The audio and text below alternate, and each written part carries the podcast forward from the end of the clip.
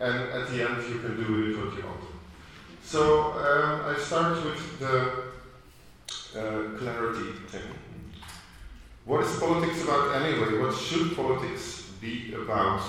And um, I propose to, to start with um, a very simple metaphor to think about refugee politics, and that's um, someone knocking on the door and asking for help. And this is um, a, a cartoon that expresses this.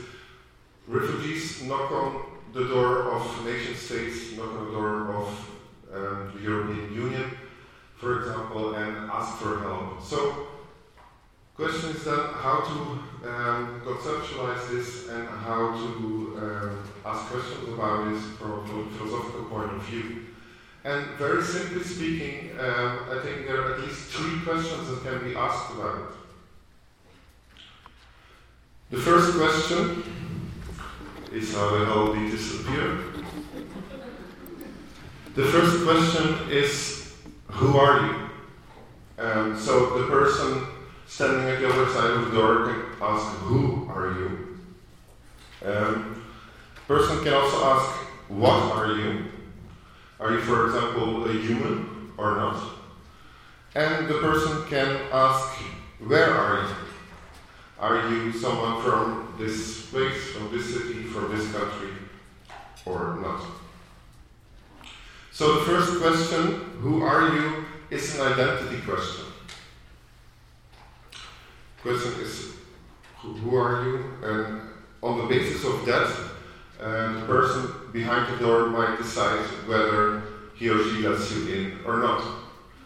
The second question, what are you, uh, are one of the questions in morality, because we tend to say, well, if you're if you're a human being, then that comes with rights, for example. Then it comes with some moral obligations on the part of other people to respect those rights. So this question um, is is uh, is one that's very important, and that also plays a big role in politics and a big role, especially in uh, the refugee crisis and dealing with the refugee problem. And then the question, where are you, is one I think that's not often asked, but which has to do with uh, the more ancient way of thinking about politics. And that's uh, the question, okay, are you actually a citizen of this polis, of this city? Citizen, the, the inhabitant of the city. And um, so then the question is not so much who are you, what is your identity as a person or as a member of a group or a community, um, but, but more in, in what territorium are you? Um, are you part of the city? Also, uh, also, are you part of the, the economy of the city, for example? And that's again different from morality um, because whatever your, your status is in moral terms, um, you might have some political, I would say, political rights related to uh, being part of the city. Think about uh, if you live in Vienna, you also uh, then uh, are part of a, a, political unity. So this kind of um, questions are related also with certain ways of thinking. Um, And this is one example of how identity questions can be asked, but one um, uh, the, the, the, answer of the person behind the door, so to speak, uh, then often depends whether the person in front of the door asking for help is part of the community, part of the group, um, has a similar identity to the person at the other side of the door. So then distinctions are made between we and them, between people who are familiar on the one hand and people who are foreign, um, people who, who are part of us, what we consider to be us or, or not. So this will determine then, um, starting from, from this position, if the door is opened or not. The moral questions already mentioned humans versus non-humans. Um, so this this uh, is not always a question that's that's that's asked when it comes to animals, for example, let alone robots. Um, but uh, we, we strongly adhere to this ideal of um, human rights and um, we, we call doing something for refugees, for example, we call it humanitarian. It's like I do something for you because you are human. So this again that approach. And then um, in, the, in it depends whether you're a citizen or not, whether, whether you live in this territory or not, whether, whether you're part of the city or not.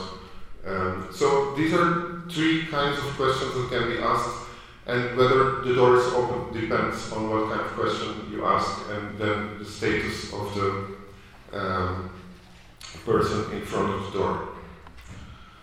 So for refugees then, that means for the politics of refugee, refugees, the thing means that um, if you ask the identity question, that um, the refugee will often end up um, at, at well, will often have to stay outside. Eh? Because if you ask that question, then the refugee is often constructed as a foreigner, as someone who is not part of us. And so then the answer is clear. The answer is uh, no, the, the, door doesn't open. Um, if you see the refugee as a human being, then uh, the door will open because, uh, according to um, human rights thinking and, um, and other um, humanist thinking that it's, it's very important once you have the status of the human, then everything else follows. And one of the things that follow is that if you are in need, uh, if you're fleeing from situations like war, for example, that you deserve protection. So there the, the door opens. And then the, the question, where are you? Um, I think this is especially relevant if the refugee um, managed to construct herself himself as an immigrant.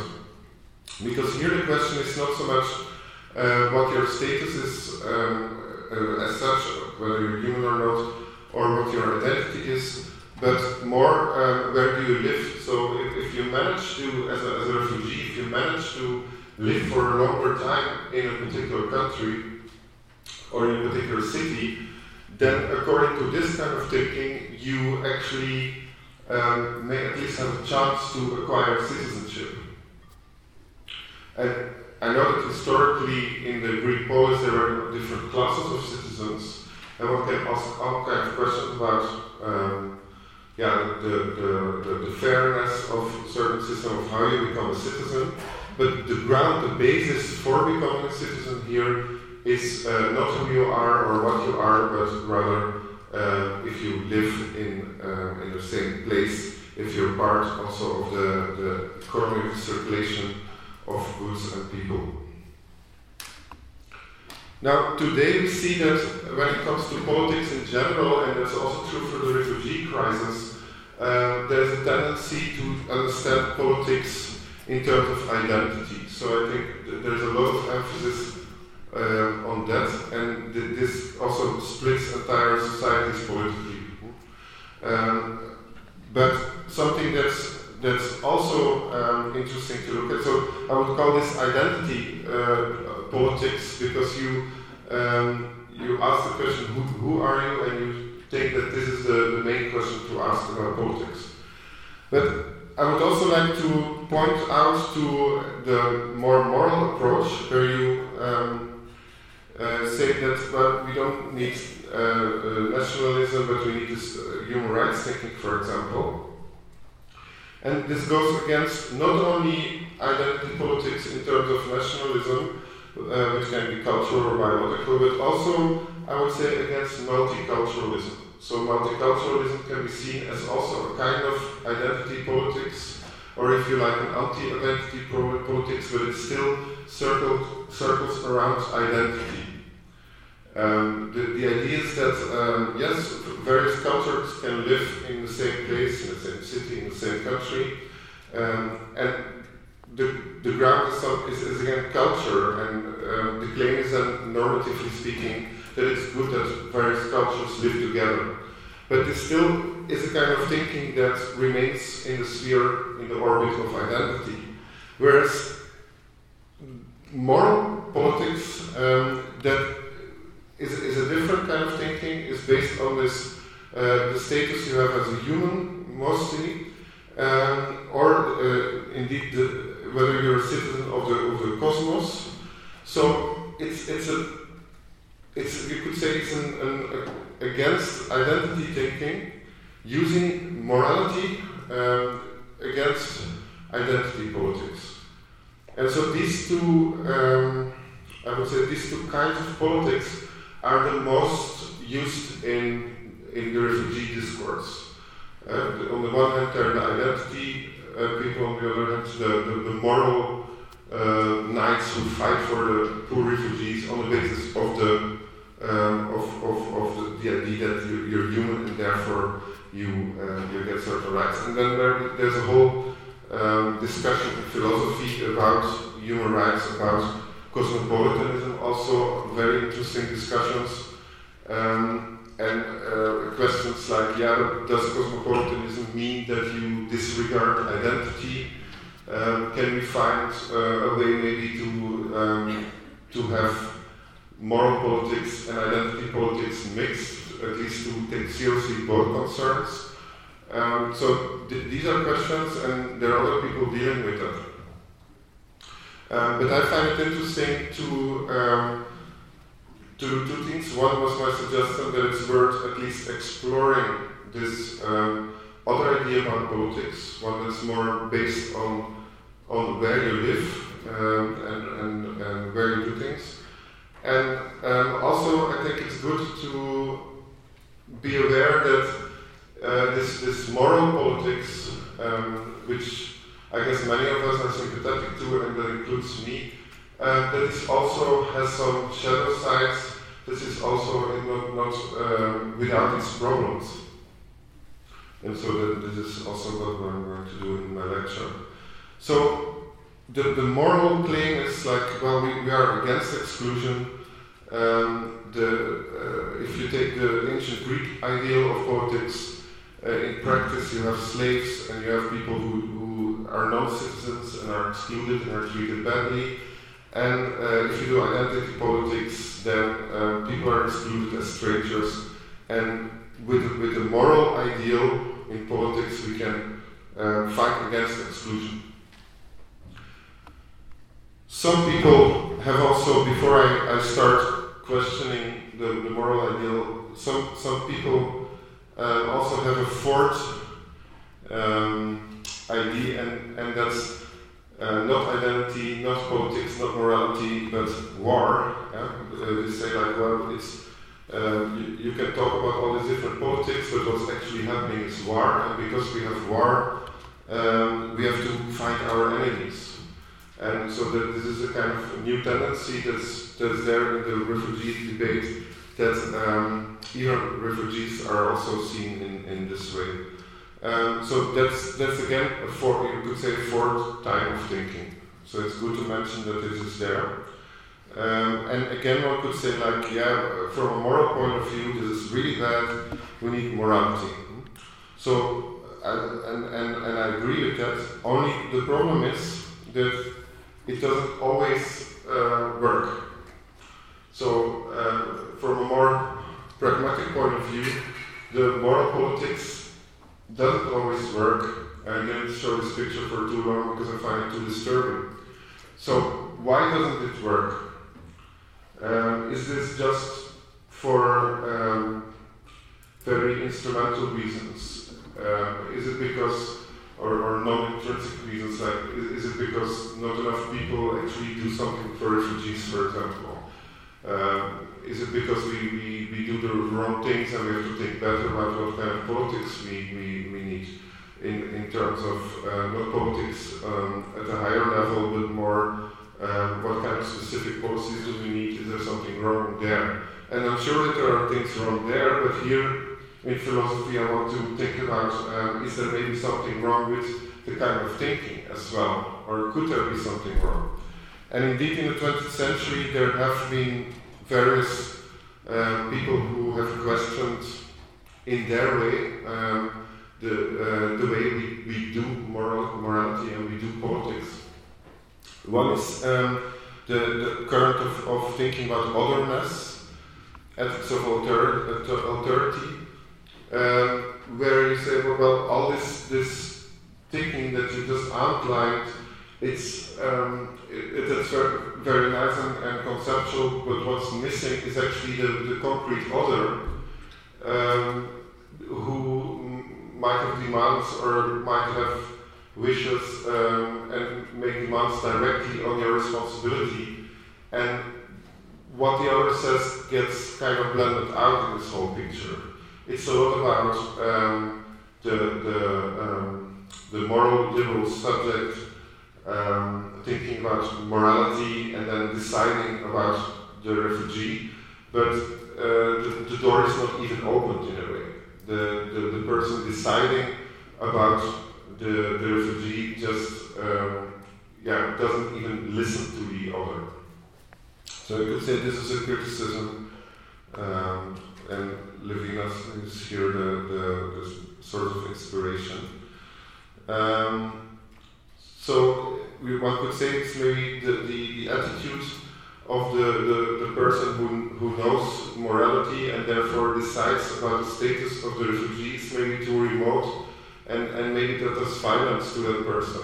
Uh, the very, very fact that you're taking this remoteness that you're not even opening the door. Another very um, morally appealing uh, ideal, I would say, is, is um, to say like, don't, don't ask who it is, just open the door.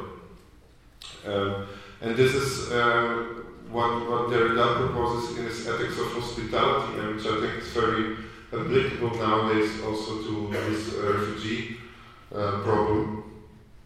And which also is interesting again to think about morality and politics, because here, if we're having moral politics at all, here the morality is like, well, um, don't always ask about identity, don't ask uh, even about properties. I come back to that.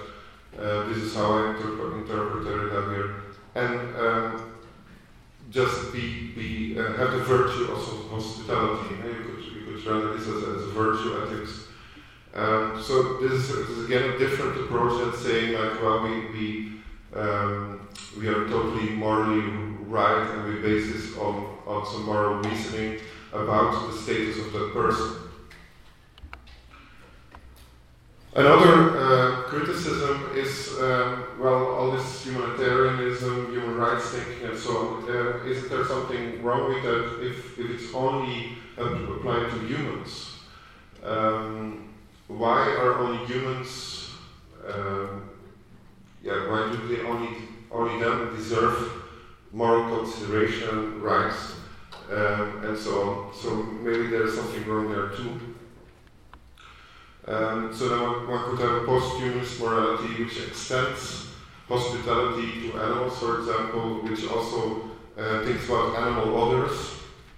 And this is an exercise I've done with David Coco on, on that, so facing animals. So one, one can think, at least I think it's good to pose the question um, also about non-humans and ask like, well, can, can non-humans have face? Um, and, and are they directly speaking to our moral um, uh, or, or, or, ethical um, intuitions? And uh, so this is a question to, to ask. Now, if I want to refer to my work at all, then I think I, what I want to stress though is the um, is rather uh, a more general critique of moral status ascription. So, as I already said, there's, there's maybe something wrong with um, taking distance from people and deciding from that distance what their status is. And maybe this is something that, uh, that is morally problematic. So let's see what, what I said in growing moral relations and apply that to political status ascription.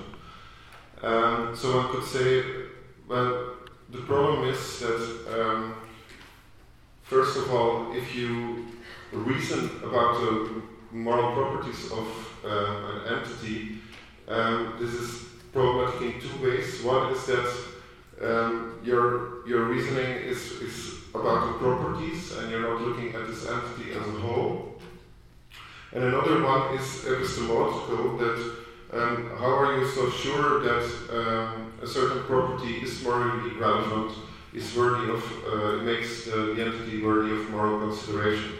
And so I analyzed in the book this, this kind of reasoning, um, and I especially put emphasis on the distance. Uh, I said it's kind of it's a kind of moral anatomy that we're doing. We um, we uh, the metaphor is here the, that of the dissection theater, where you ask the entity to come in, where you put the entity on the table, and you're saying that okay, let's let's look at its properties, and then we are going to decide uh, from a distance as all knowers, as philosopher kings or whatever. Um, we are going to, going to decide about uh, whether this entity is um, morally worthy, and uh, one could extend this to, to the political question. We are going to decide whether the, the entity is worthy to be included in the political community.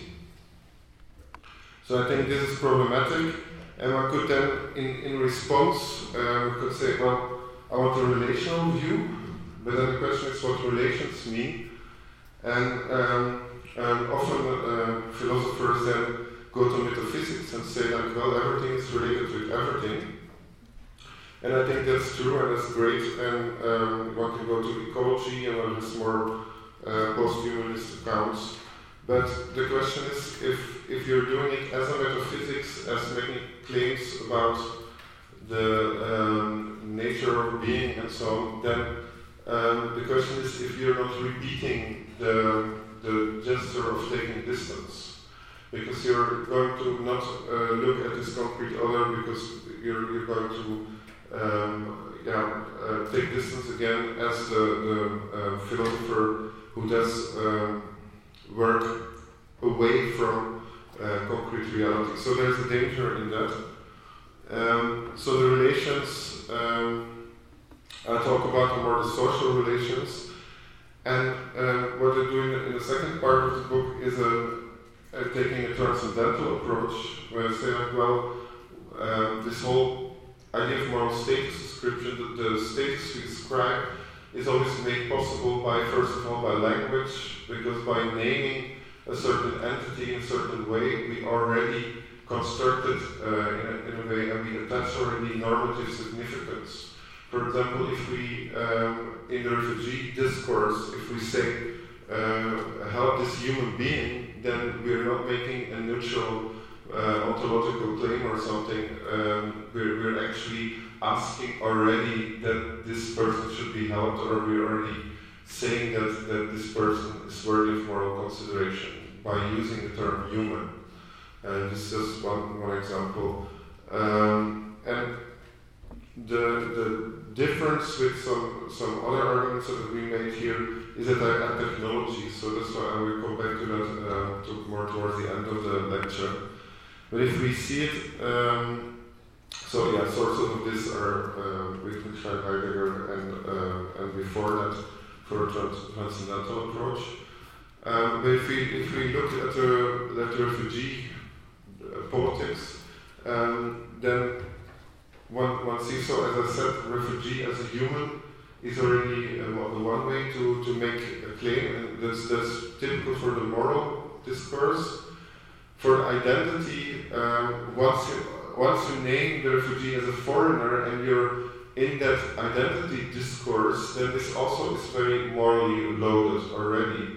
So you're, you're not using neutral language, which then uh, which is applied to uh, to the person in question. You're already constructing that person in, in a certain way. Um, the same with uh, with immigrants. Uh, so immigrant is, is, someone who comes from one place to another. So there you, you are already in that discourse. Where are you? Um, where are you? Maybe also where did you come from, but not necessarily in an identity sense. so these are these these words are not neutral, but are connected to different ways of of uh, treating people. Um, one could also use Wittgenstein's idea of language games to to see how these words are embedded in uh, particular ways we deal with people and um, and how this is in turn also part of larger discourses and cultural ways of, of doing. Um, I will continue with, with the uh, technologies as transaction condition, but before that, I need some other input from uh, philosophers. And um, one is, is uh, Foucault, who is very known for his uh, critique of the asylum, and also um, fits very well with this um, more critical view, where you know that, that language, in this case, gives discourse, that this is uh, not something neutral, but that, that it shapes the, the, politics. So Foucault wrote um, about all kind of modern institutions, institutions like the prison, um, but also the the, uh, the asylum, meaning in this case a mental uh, hospital, mental institution. So he wrote of, of that um, to show how in modernity we have these particular ways of treating people, and around that are particular discourses which construct certain kinds of knowledge. So, if we take his uh, criticism of modern institutions, um, of the control, the disciplining, and the bureaucracy that happens there, we can also use that for um, thinking about refugees, the discourse about refugees, and the way refugees are treated.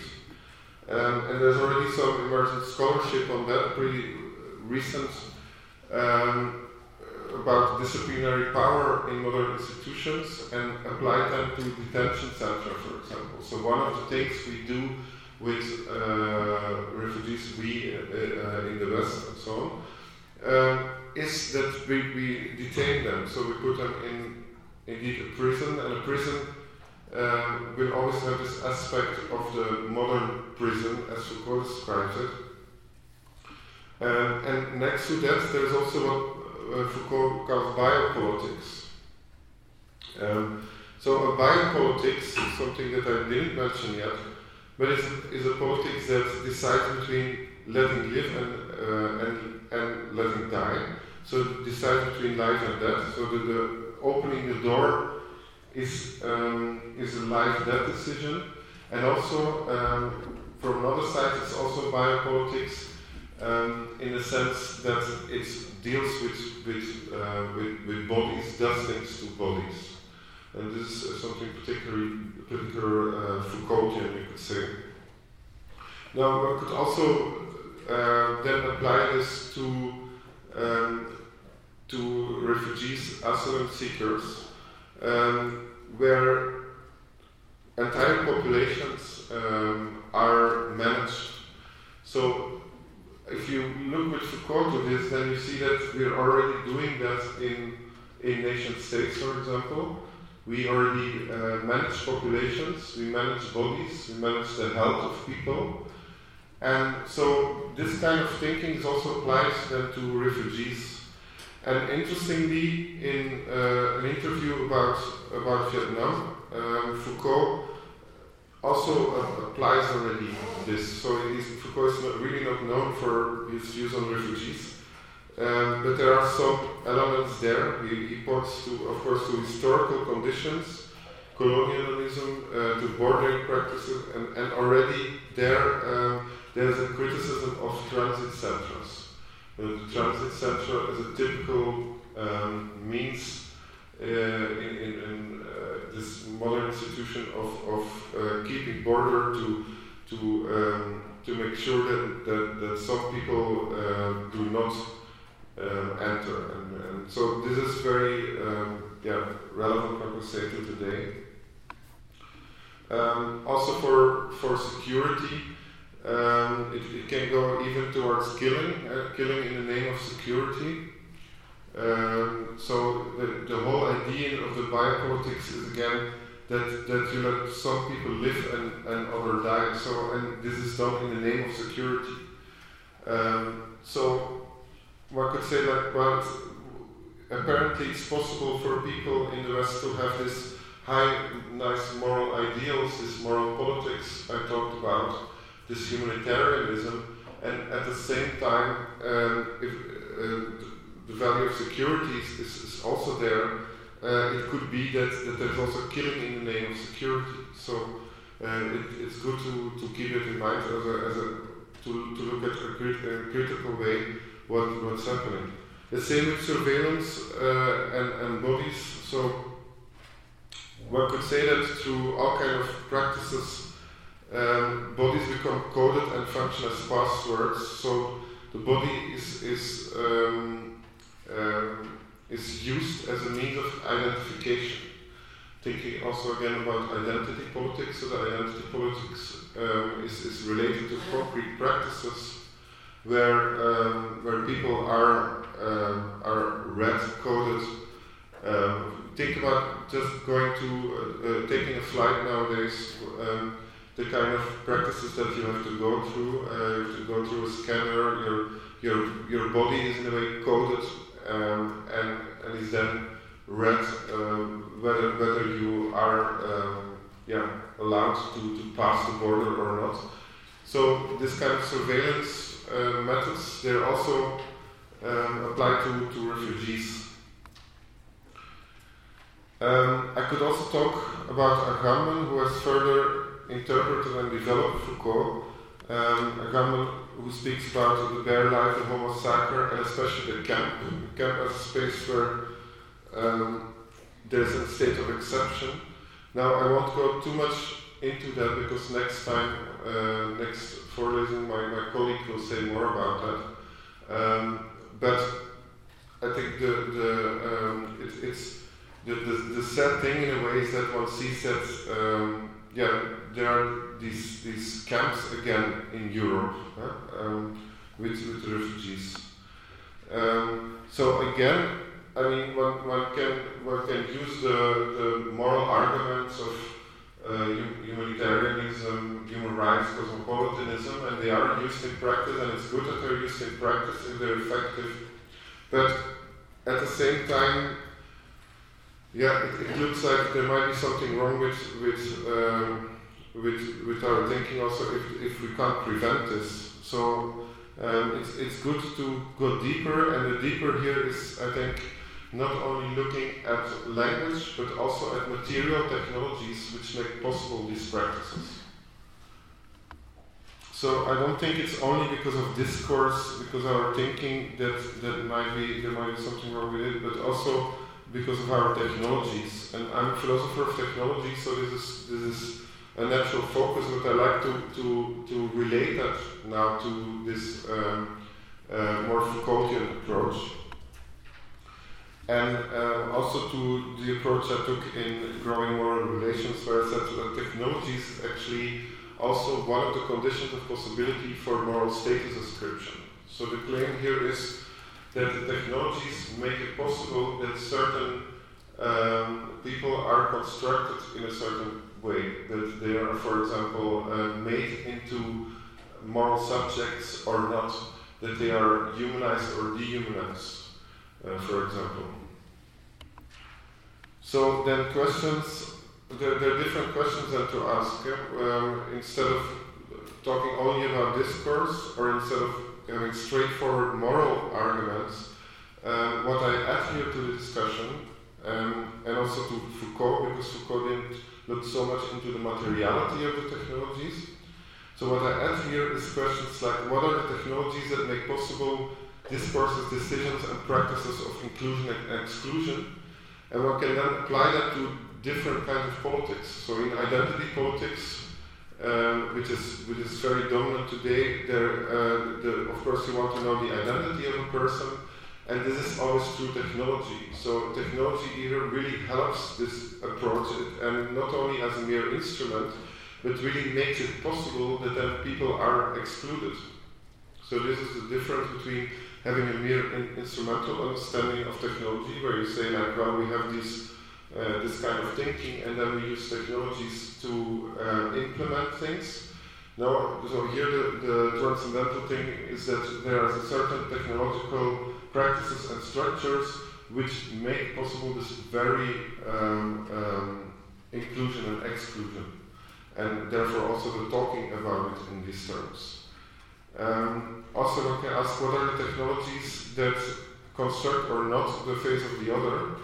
So, uh, for example, I think that sometimes the, the media they show these um, um, really terrible pictures, but this can also be uh, this, you could see this as a technological way to um, to construct the refugee as a concrete other.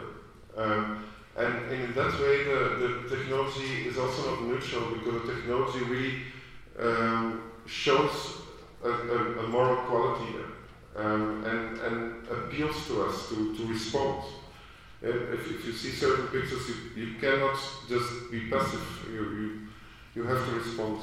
And uh, third question, what are the technologies that make possible the asylum and other modern institutions and practices? Here, uh, this is closer to, to Foucault, but it looks more at the material uh, technologies that, um, that make possible these ways of treating people. Uh, for example, technologies of, of the camp and architectures of the camp. Um, here are some, um, some possible examples.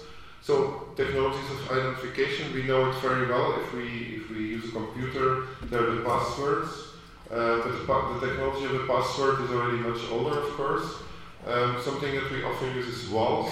Uh, in the metaphor used in the beginning, it's a door.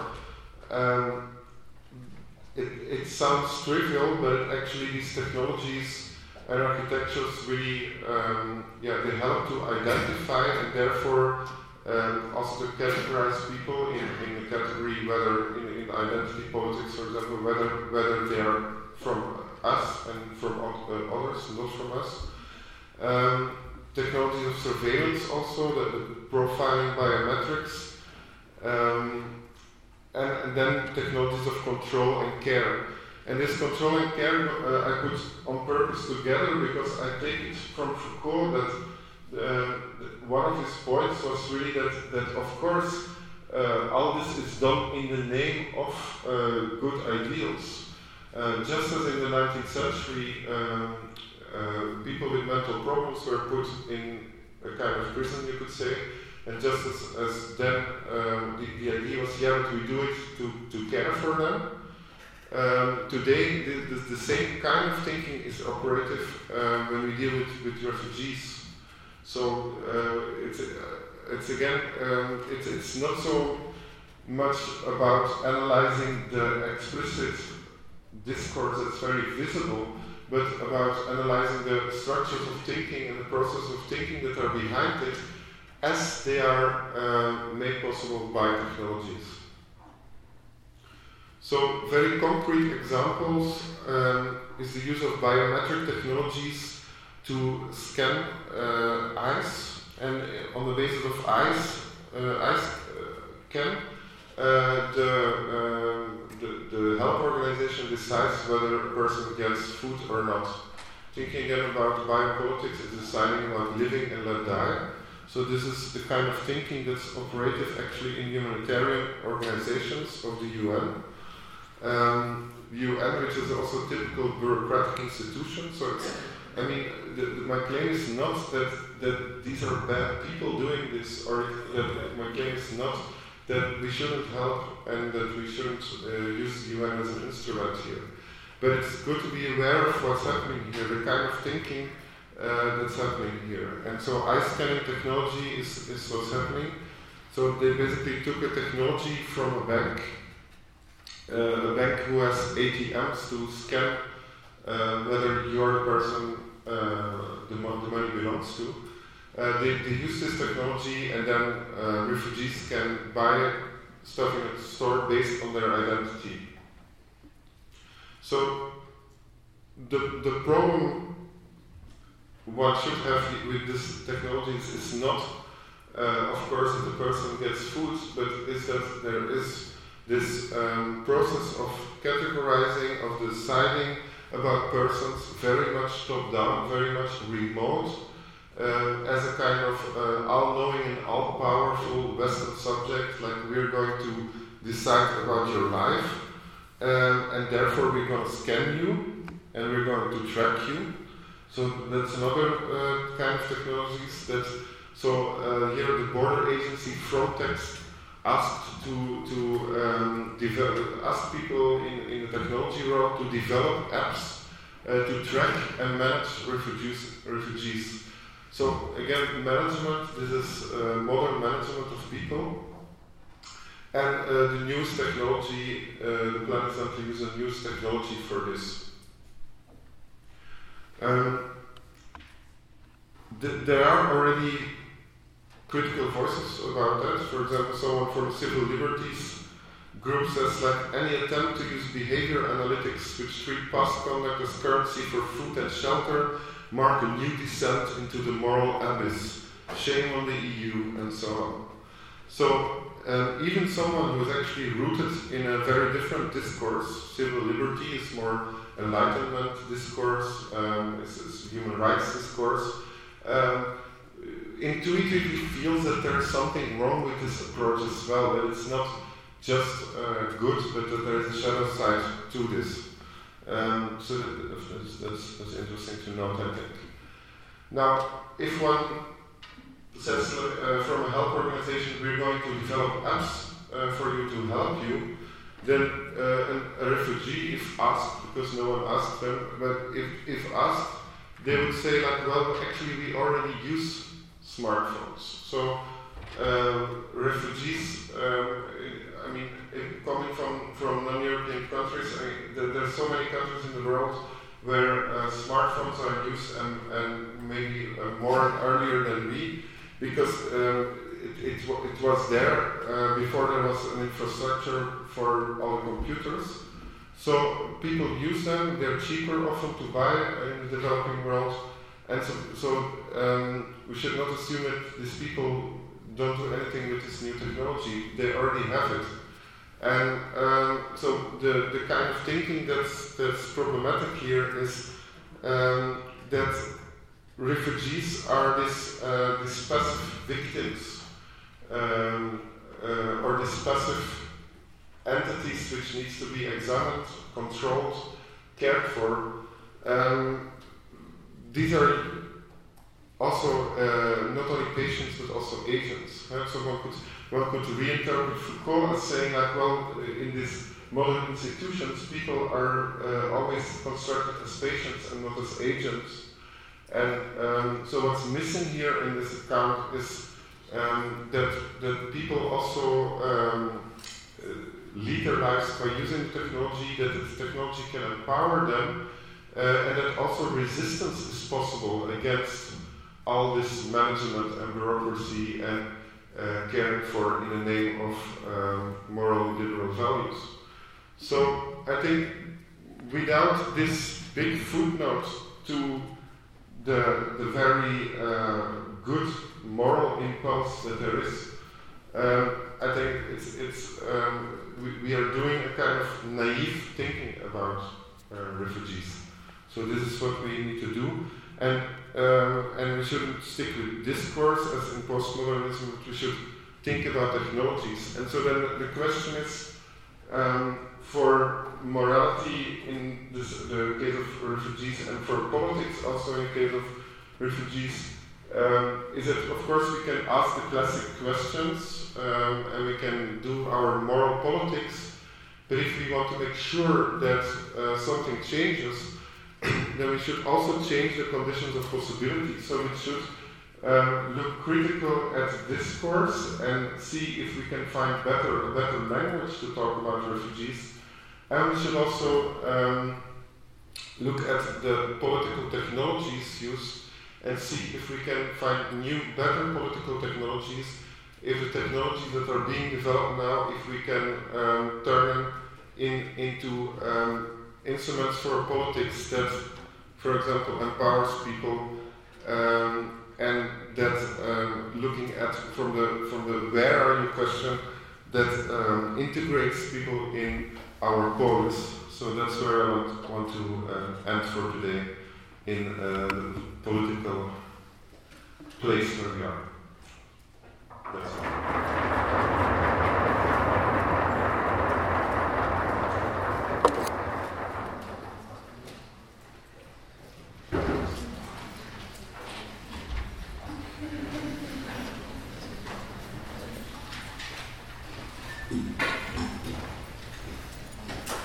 Yes, uh, thank you. So, as you see, now it's time for your questions, please.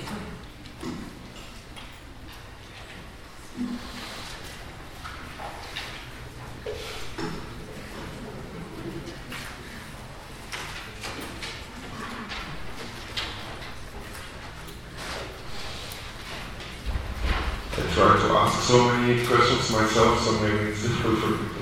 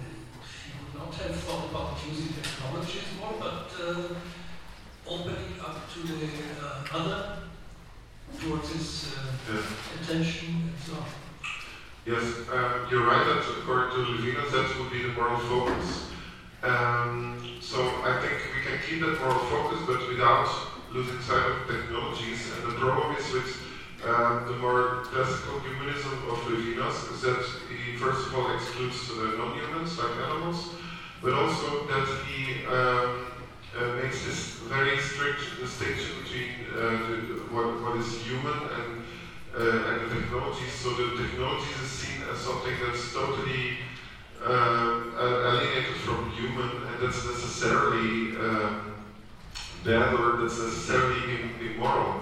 Whereas here to to see.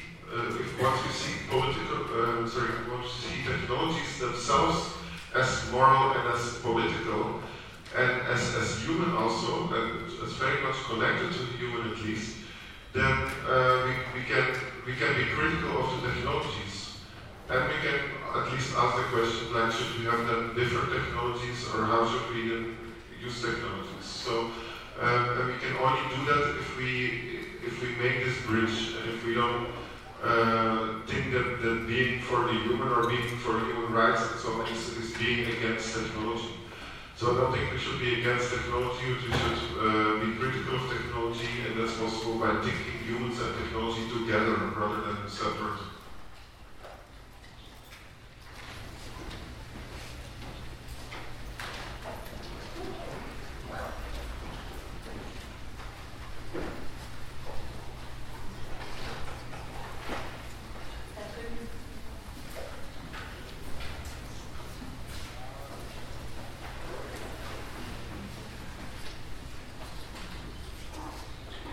Thank you for the lecture.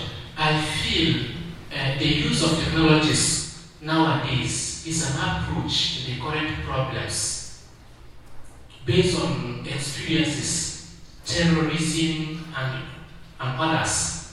I feel that is a, a kind of an approach. And uh, since uh, the terrorists are equally making use of uh, high technologies, we need to use a higher technology to overcome their own in order to save for the common good. That's my opinion.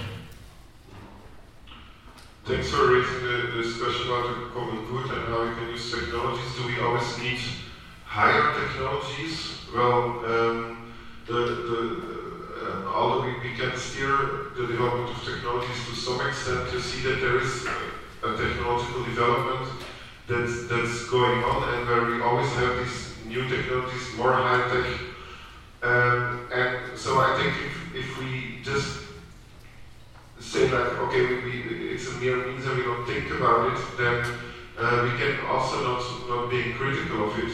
So if we want to use it for the common good, then, then we should be there actually at the point when these technologies are developed and then it's important for uh, so, so in a way that a kind of humanitarian politics, if it's still called like that, uh, would also um, be, be uh, uh, include, include uh, technology policies. Um, and I think maybe in, uh, in thinking about human development, for example, there's already much more thinking about technologies, infrastructure, architecture because there people are more uh, are, are, often through the through social science kind of studies are, are at least a bit closer to, to what's really happening uh, in, in countries outside Europe. And so then, then they have an idea of this role of technology. Um, whereas uh, here maybe we often forget this role because we, we make this kind of assumption that um, this is not about technology, but about morality. And so this kind of dualistic thinking, I think, hinders this uh, being, being busy with, uh, with this. But I think, for example, development studies can, can help maybe philosophers to um, to look more at uh, what is actually what is for people to live a human life in practice, and not only somewhere else, but also here. Um, I had a question from a really pessimistic viewpoint concerning new technologies. Like modern technologies, if there are big breakthroughs, we can often hear about nowadays it's either medicine or warfare to the main part, to a large extent, or computer technologies used for one or the other or economics. Would it even be a good part for society if there were new technologies in that field, or wouldn't they be used according to the current political side as well, or upstart side, to say, yeah, now we got new technologies, now we can really put up defense or something? Mm. Where's the balance there? Because mm, new technologies are um, undoubtedly part of the solution, but wouldn't they also be a possibility for much larger problem in the end. Yeah, so it's, it's, it is complex, and, and I think that um, if, if we develop technologies for, for the good, so to speak, then they might be uh, used differently as well. Um, but what's happening now is that often technologies are, are developed in the military, for example, in, in this context of refugees, and um, it's, it's, there's this total um, imbalance. Um, so I think it, it really needs to, to redress so that we can see like how these new technologies can, can be used differently, can also be designed in a way that doesn't contribute only to more bureaucracy and control from, from the top. And so my main point was more like, okay, uh, we, we think that, uh, that it's only the, the, the military doing um, all this bad stuff with technology, but it's actually, uh, there's a way of thinking which involves technologies that's also used by humanitarian organizations. Um, and so, so in a way, the uh, military, what military force does with, with technologies towards people is, is in that connected to what an organization like the UN does. Um, and of course, I don't want to exaggerate, but it, it's important to, to be aware of this, um, that, this kind of thinking is, is there and kind of invisibly does its work. Um, so we, in spite of our good moral intentions. Uh, thanks for your talk. My question is concerning the connection between the first and the second part of your lecture, since I didn't really get um, where the influence of identity politics should be your uh, approach to technology. You mentioned that you wanted to kind of mix moral politics and identity politics, but then, as far as I understood it, you just talked about within the sphere of moral politics. Okay. Yeah. So. Um, So the, yeah, there were two sides to it, but maybe I stressed mainly the, the moral politics. So the claim was not that I want to want identity politics, not at all. So the claim was that identity politics is used um, by people in the in the context of refugees um, with technology. So the technology uh, is, has, this, has, has, all these sides. So the technology has the, the identity side, uh, enables to, to, to identify, to say uh, you're us against others, uh, but at the same time it's also used um, by moral politics.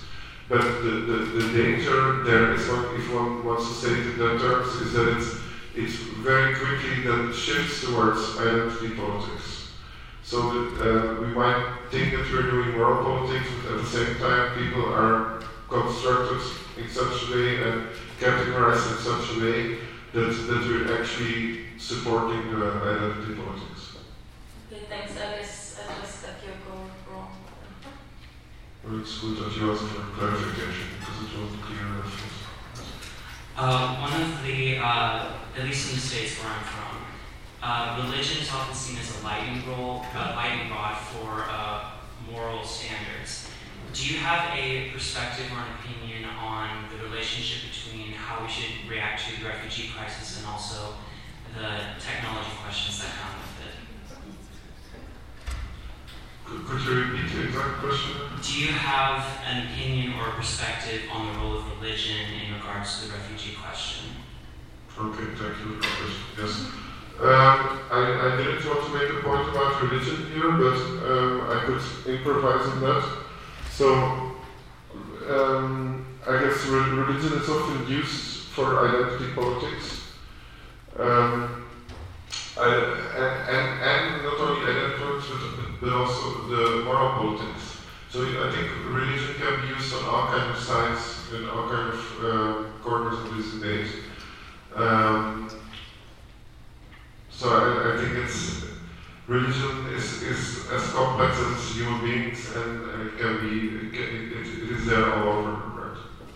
And it has these different aspects, the aspects of community and identity, uh, moral aspects. Um, so, well, one could definitely would, would definitely be worth to connect that with this analysis and further um, explore this.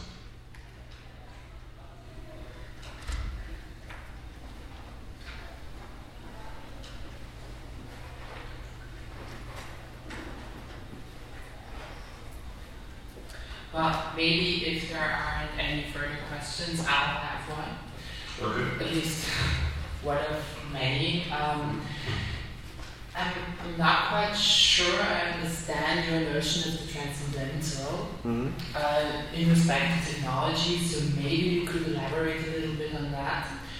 And um, like follow up to the first question we had on living as a certain kind of um, ethical approach, does the usage of this notion of transcendental limit or, or um, let's say, is confined to a certain kind of ethical approach?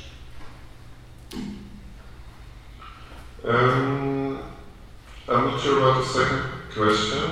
Um, I, I, think it's not confined to a certain kind of ethical approach. One could combine it maybe with different ethical approaches, but they would go in this kind of direction I pointed to with the different criticisms. Um, your first question was about the transcendental approach. Well, in phenomenology, originally the transcendental approach, it, it, uh, it first came from Kant, where it is about categories, and that's very, um, very abstract, and it's more, um, it, it's, it's, it's definitely non-material. Um, it's more about time and space, but it's it's not really. Um, it, it, has very little to do with the life world, and then slowly in the development of um, phenomenology until post-phenomenology today, you see that um, the, the, the, the, the concept of transcendental gets widened or gets argued against thinking that it needs to be this abstract thing. And so the, the way I interpret it is very uh, down to earth, has to do with, with con- conditions and structures that make possible a certain kind of thinking. And these conditions and structures, they, um, they can have um, a, a, a, logical formal form, but they can also be identified uh, as very concrete uh, things and, and, and structures, and that links it to, to technology. Um, the second question um, I had was just I have a hard time imagining the usage of technology within a Kantian ethical framework, but maybe this is deducted by the answer the first question. Yeah, so it goes, goes definitely beyond Kantian.